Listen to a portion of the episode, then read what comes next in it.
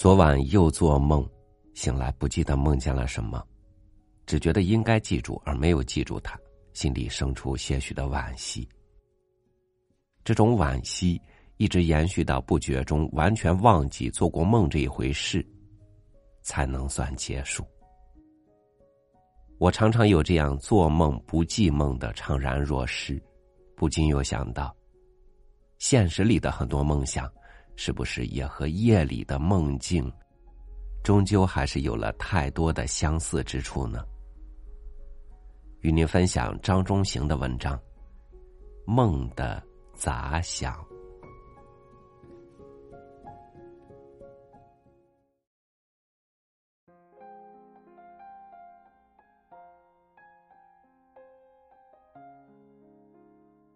我老伴儿老了。说话更惯于重复，其中在我耳边响的最勤的是，又梦见什么人在什么地方，清清楚楚，真怕醒。对于我老伴的所说，正如他所抱怨，我完全接受的不多，可是关于梦却是个例外。不止完全接受，而且既以赞叹。因为我也是怕梦断派，同病就不能不相连。严冬无事，篱下太冷，只好在屋里写。不是写梦，是写关于梦的胡思乱想。古人人心古，相信梦与现实有密切关系。如孔子所说。久矣，无不复梦见周公，那就不只有密切关系，而且有治国平天下的重大密切关系。因为相信有关系，所以有占梦之举，并进而有占梦的行业以及专家。不过文献所记，梦占而真就应验的，大都出于梦与现实密切相关的信徒之手。如果以此为依据，以要求自己之梦，比如夜梦下水或圆木而得鱼，就以为白天会中奖，是百分之百要失望的。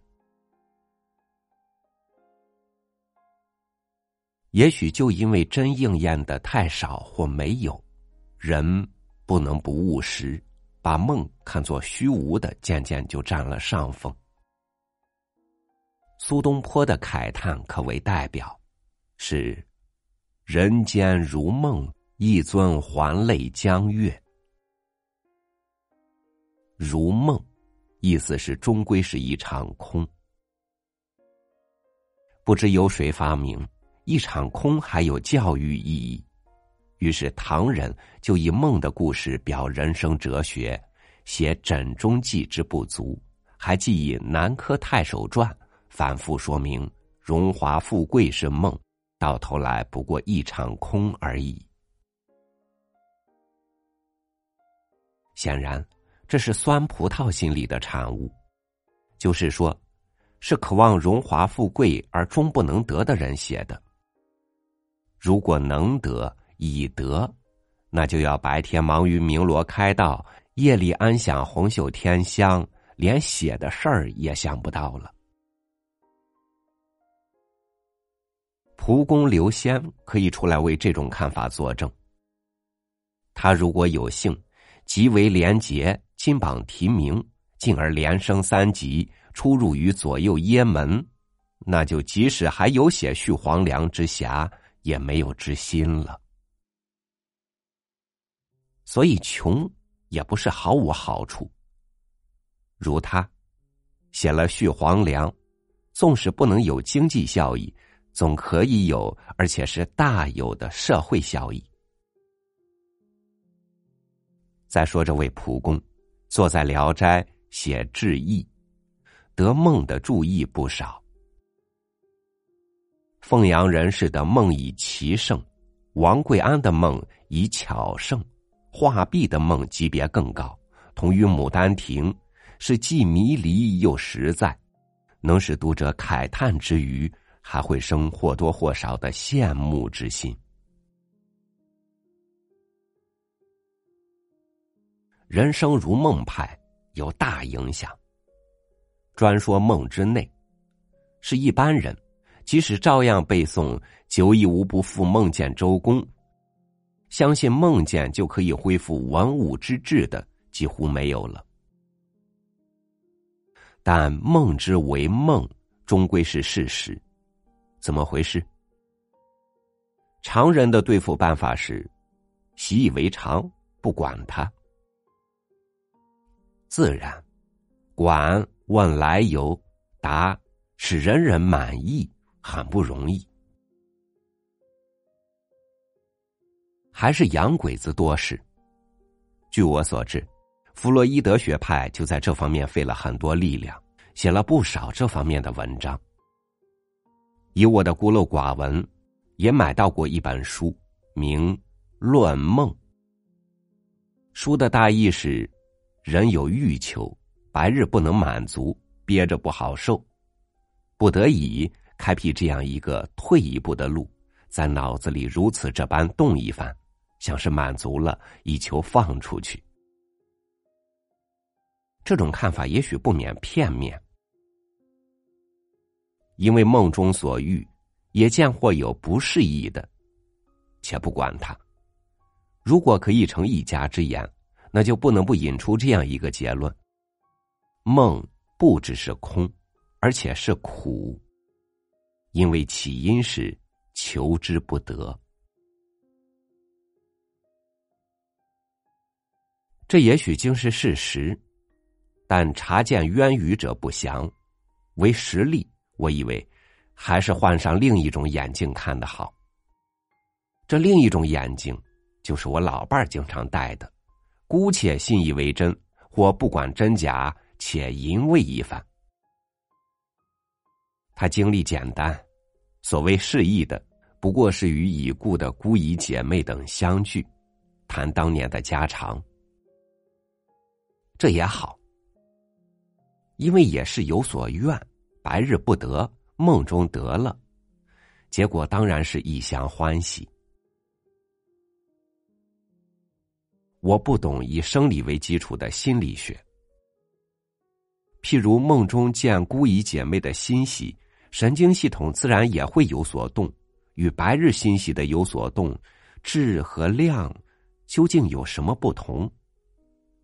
如果竟有一些甚至不很少的相似，那我老伴儿就胜利了，因为他确实有所得。我在这方面也有所得，甚至比他更多，因为我还有个区别对待的理论，是适宜的梦保留享用，不适宜的判定其为空无。可以不怕，但是可惜，能使自己有所得的梦，我们只能等，不能求。比如，渴望见面的是某一位朱颜的，迷离恍惚，却来了某一位白发的，或竟至无梦。补救之道，或敝帚化为千金之道，是一梦之理于白日，即是。某种示意的现实，尤其想望为梦，享受其迷离恍惚。这奥秘也是古人早已发现。先说已然的现实，青春浪漫，白首无成，回首当年，不能不有幻灭之感。于是就想到过去的示意的某一种现实如梦。如杜牧的“十年一觉扬州梦”，周邦彦的“沉思前世，似梦里泪暗滴”，就是这样。其后如张宗子，是明朝遗老，有“商女不知亡国恨”这样的感慨更多，以致集成书名《陶庵梦忆》和《西湖寻梦》。再说想望。这虽然一般不称为梦，却更多。为了避免破坏梦的诗情画意，柴米油盐以致升官发财等与利直接相关的，都赶出去。剩下的是什么呢？想借用彭泽令陶公的命名，是有之大好，没有也能活下去的闲情。且说这位陶公渊明，归去来兮之后，喝酒不少，躬耕，有时还到东篱下看看南山，也相当忙。可是还有闲情，写闲情赋，说：“愿在一而为领。”成华首之余方，等等，这就是在做想望的白日梦。某些已然的示意的现实，亡者已矣。不如多说说想望的白日梦。这最有群众基础，几乎是人人有，时时有，分别只在于量有多少，清晰的程度有深浅。想望，不能不与现实拉上关系。为了必也证明，所以我们称所想为梦思，所得为梦境。这两者的关系相当奇特。简而明的说，是前者总是非常多，而后者总是非常少。原因，省事的说法是，此梦之所以为梦，也可以费点事说明。其一，白日梦可以很小、很渺茫，而且突如其来，如忽而念及雨打梨花深闭门，禁不住眼泪汪汪，就是这样。但就是眼泪汪汪，一会儿听到钟声，还是要去上班或上工，因为吃饭问题究竟比不知在哪里的深闭门既至实又迫切。这就表示，白日梦虽然多，常常是乍生乍灭，还没接近实现就一笔勾销了。其二，还有更重要的原因，是实现了。如有那么一天或一时，现实之境确实使人心醉，简直可以说是梦境。不幸，现实有独揽性。他霸占了经历者的身和心，使他想不到此时的自己已经入梦，于是这宝贵的梦境就虽有如无了。在这种地方，杜老究竟不愧为诗圣，他能够不错过机会，及时抓住这样的梦境，如夜阑更秉烛，相对如梦寐所写。所得真是太多了，在现实中抓住梦境很难。还有补救之道，是古人早已发明、进时使明其理的苦闷的象征法，即用笔写想望的梦思，兼实现的梦境。文学作品、散文。诗，尤其小说、戏剧，常常在耍这样的把戏，希望弄假成真，以期作者和读者都能过过入梦之瘾。这是妄想吗？也不然。即使到现代化的今日，不是还不难找到陪着林黛玉落泪的人吗？以影子内阁命名之力，我们可以称这样的梦为影子梦。歌颂的话说的太多了，应该转转身，看看有没有反对派。古今都有，古可以举庄子，他说：“古之真人，其寝不梦。”由此推论，有梦就是修养不够。但这说法恐怕弗洛伊德学派不同意，因为那等于说世上还有无欲。或有而皆得满足，因而就不再有求的人，少梦是可能的。比如我年长很多、今已作古的倪表兄，只是关于睡就有两事高不可及：一是能够投向枕而尚未触及的一瞬间入睡；二是常常终夜无梦。可是也没有高到永远无梦，就是庄子也没有高到这种程度，因为他曾梦与蝴蝶。但他究竟是哲人，没有因梦而想到诗意的飘飘然，却想到，不知周之梦与蝴蝶语，蝴蝶之梦为周语，跑到形而上去追问实虚了。道不同，不相为谋，我们只好不管这些。金的反对派务实，说梦境常常靠不住，因而也就最好不梦思。靠不住包括两种情况：一是当下，实质未必如想象的那么好；二是过后，诗情画意可以不久就烟消云散。这大概是真的，我自己也不乏这样的经验。不过话又说回来。水至清则无鱼，至清也是一种梦断。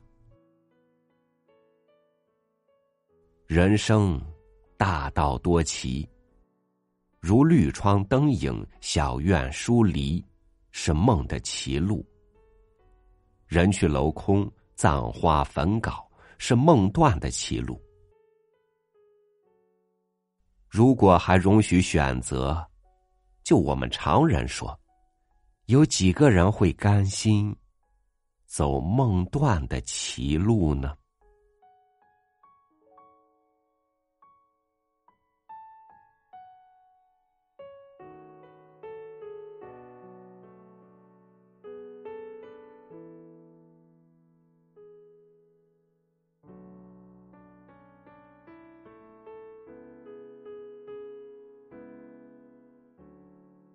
无论怎样的梦。都会醒来，无论怎样的现实，也都能入梦。半睡半醒，日子也就过去了。飘忽沉浮，乍隐乍现，信梦也好，疑时也罢，你信哪里，你就在哪里。感谢您收听我的分享，我是朝雨，祝您晚安。明天见。